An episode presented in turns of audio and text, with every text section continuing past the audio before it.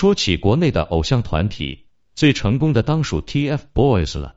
可谁能想到，当年面对镜头时青涩的三小只，如今的三人三个行业，以前的 TFBOYS 形影不离，现在出现在同一个镜头都很避讳，甚至不能互相提及，就连央视春晚也无法合体，只能各自为阵。而他们上次同框还是在二零一六年，曾经的 TFBOYS 火遍大江南北，是时代峰峻行走的摇钱树。可谁能想到，十年之约还未到，就闹起了团体解散、二人离开、一人续约的风波。甚至当年立下十年之约的微博，还是在粉丝千呼万唤下，才从个人可见转为公开。虽然时代峰峻对此发出不少声明，但 TFBOYS 名存实亡早已是不争的事实，而他们的现状也早已今非昔比。零幺，TFBOYS 出道之初。国内的选秀节目少之又少，偶像团体的数量也能用一只手数得过来。他们凭借着独特的先天优势和良好的市场环境，一出道就揽收了不少粉丝。后来又凭借着《魔法城堡》《青春修炼手册》等一部又一部热曲，占据当下流量热榜，成功打开知名度后，热度日渐攀升，成为当下顶流耀眼童星。可惜的是，很多人都曾因为 TFBOYS 的出现而开心激动，却从未想到有一天他们会分开，更没有想到致使他们分开的原因，从一开始就埋下了伏笔。令很多人印象最深的一幕就是王源、王俊凯、易烊千玺三人同坐嘉宾席，粉丝排着队给他们送礼物要签名。王俊凯、王源的桌子上东西堆到放不下。易烊千玺那儿却少得可怜，仅有的只有看别人一次又一次走过时，脸上无奈的笑。每每参加节目录制，总是少不了被主持人问到你们三个人中间谁最受欢迎，要不然就是这个团队里谁最受女孩们的喜欢。不管时间转过多少圈，同样的问题被问过多少遍，最终的答案总是莫名的相似。因为不是王源就是王俊凯，或许是二人天生爱聊也爱开玩笑，也可能是二人同为重庆人，既放得开，彼此也有熟悉感，所以不管走到哪，两人都是节目组里的氛围担当。同样，他们的观众喜爱度也是与日俱增。相反，再看易烊千玺，他的世界就显得有点清冷。唯一可以回答的问题就是这个组合中谁最能吃。谁吃东西最多时，他才能够掌握话语权，但也只是短短几秒钟。而面对记者采访时，他总是被记者忽略的那一个，甚至有时候他还在举着话筒讲话，就会被某些人无情打断，紧接着开始 cue 下一个流程。尽管很无奈，但易烊千玺总是乖乖放下话筒，听主持人的安排。外人虽无情，但队友很有爱。随着慢慢长大，身为队长的王俊凯总是会有意无意的照顾弟弟，时不时提醒媒体让千玺说吧，千玺还没说完等等，举动很让人窝心。年少成名前路未卜，但很庆幸这是一个有爱的团体，也有王俊凯这个暖心的小队长，才有了 TFBOYS 这个人见人爱的组合。但怎么也没想到。时代峰峻二零一七年的一个决定，既让三小只从此分道扬镳，也让他们的发展差距有了天壤之别。零二二零一七年九月，王源、王俊凯、易烊千玺三人各自成立个人工作室，并开通官博，TFBOYS 解散的传言也由此散开。虽然时代峰峻对此做出紧急辟谣，并声明此举是为了让他们能够有更好的发展。但大家心知肚明，TFBOYS 从此再难有团聚之日了。但怎么也没料到的是，TFBOYS 单飞的这五年里，他们三人的发展状况发生了翻天覆地的变化。先说队长王俊凯，从小活泼爱笑，人气最高，做事也很顾全大局。在 TFBOYS 大火的那几年，他的资源流量相当不错，也凭借着优异的成绩。在二零一七年六月踏入北京电影学院的大门，同年八月参演电影《解忧杂货铺》，九月就担任了《王牌特工二》黄金圈的中国推广大使。王俊凯的起点之高，真不是一般人能比的。但真正让他火出圈的，还是中餐厅和高能少年团。就当他凭借着与生俱来的综艺感和高情商热度暴涨时，相关质疑声也随之而来。外界各种各样的声音接踵而至，加之王源和易烊千玺在各自领域里绽放光彩，王俊凯的压力也与日俱增。后来很长一段时间，王俊凯消失了。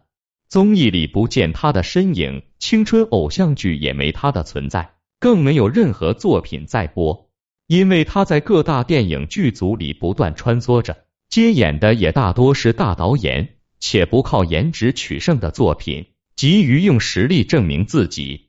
但事实上，这些作品里要不是早已拍好迟迟不播，就是已经播出的阵容太强，无法凸显王俊凯的优势。现如今。综艺邀约不在上，影视领域无成就，超越易烊千玺更是想都不用想。唯一可以指望的就是还未上映的《断桥》，看口碑票房能不能为他扳回一城。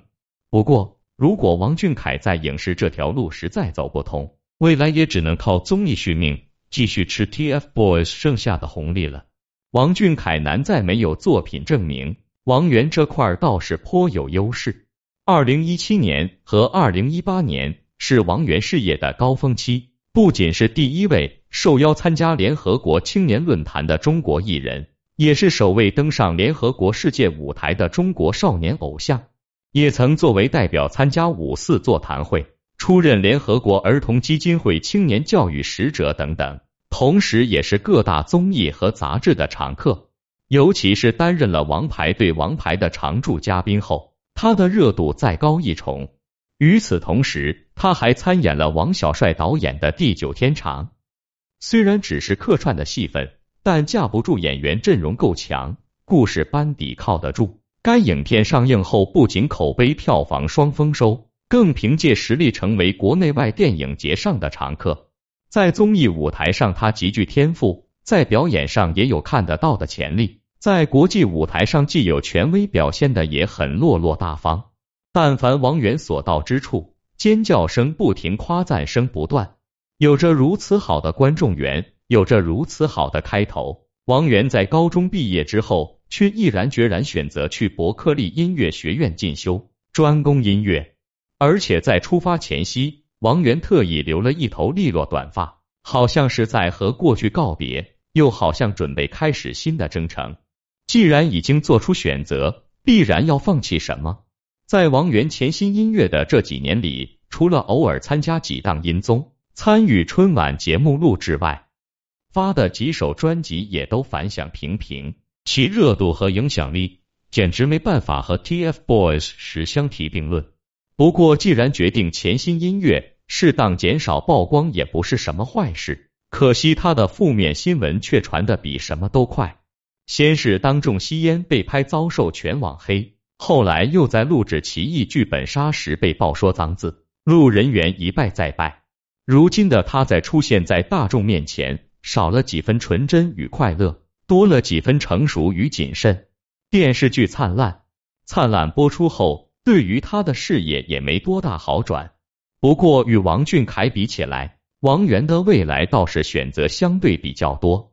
既有在音乐学院的专业肯定，也一直发着专辑刷足存在感，而且搞音乐的同时还会偶尔拍几部剧。哪怕这两条路都走的不如意，王源还可以继续在综艺上圈粉。毕竟当年缺席《王牌对王牌》的录制时，舍不得的声音此起彼伏。如果能够再度回归，那话题度也是相当不错。终归来说，王源的事业路走的比较广。发展可能性也多，但与易烊千玺比起，里就稍微逊色。零三以前的 TFBOYS 组合里，易烊千玺是最不被看好的那个，唯一的标签只有努力与谦虚。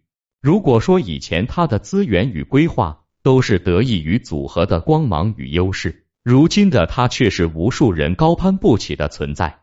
从三小只确认单飞的第二年，易烊千玺除了参加《这就是街舞》外，工作重心很明显偏向影视行业。而电影《少年的你》的出现，无疑是他做出的最正确的选择，也让他的人生彻底翻盘。在《少年的你》上映那年，流量、爱豆等名词盛行，看脸下菜也成为行业无法避免的漏洞。影视行业相关人员虽有不满，但也只是无声的抗议。直到刘北山的出现，让他们看到了所谓流量的真正定义，也看到了未来的希望。少年的你上映的第二年，突遇疫情，电影行业遇冷，待播影片等待影院复工，再拍影片被迫按下暂停键。